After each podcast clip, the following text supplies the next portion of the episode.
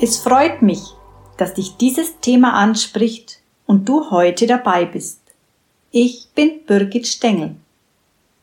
Burnout und meine eigenen Lebenserfahrungen von anderen Zusammenhängen wie Mustern der Unterdrückung und Fremdbestimmung, von vielen unterdrückten Gefühlen und dem sexuellen Missbrauch in meiner Kindheit sind das Thema dieses Kanals. Bleib einfach dran, dann erfährst du, wie es weitergeht.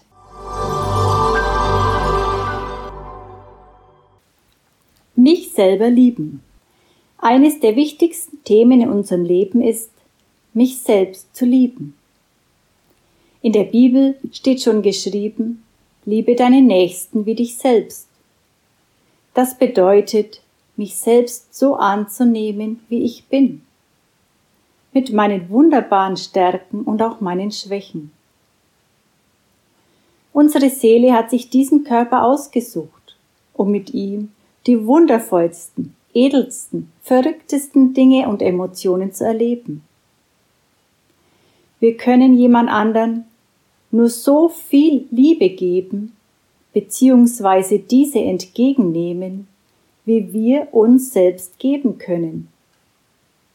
Jeder Mensch ist ein Geschenk Gottes hier auf Erden, einzigartig und wunderbar, so sagte man uns.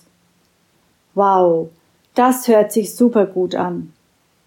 Werde ich das auch einmal schaffen, so über mich zu denken?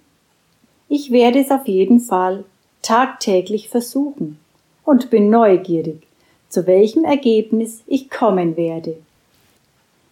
Diese Gedanken stammen aus meinem ersten Buch Burnout, das größte Geschenk meines Lebens. Damals als Teilnehmerin an einem Seminar begann ich zum ersten Mal näher über den Begriff Liebe nachzudenken. Liebe deinen Nächsten wie dich selbst. Diesen Satz erwähnte der Seminarleiter. Zwar kenne ich diesen Text aus der Bibel, doch habe ich ihm bisher keine tiefere Bedeutung geschenkt. Zu dieser Zeit wurde mir erst langsam bewusst, wie schwer es mir fiel, mich selber zu lieben. Doch es war auch der Zeitpunkt, an dem ich langsam begann, die Mauer, die sich durch viel Leid und Schmerz in meinem Leben um mein Herz errichtet hatte, Stein für Stein abzutragen. Je mehr mir dies gelang, desto mehr spürte ich, wie sich die Liebe in meinem Innern entfalten konnte.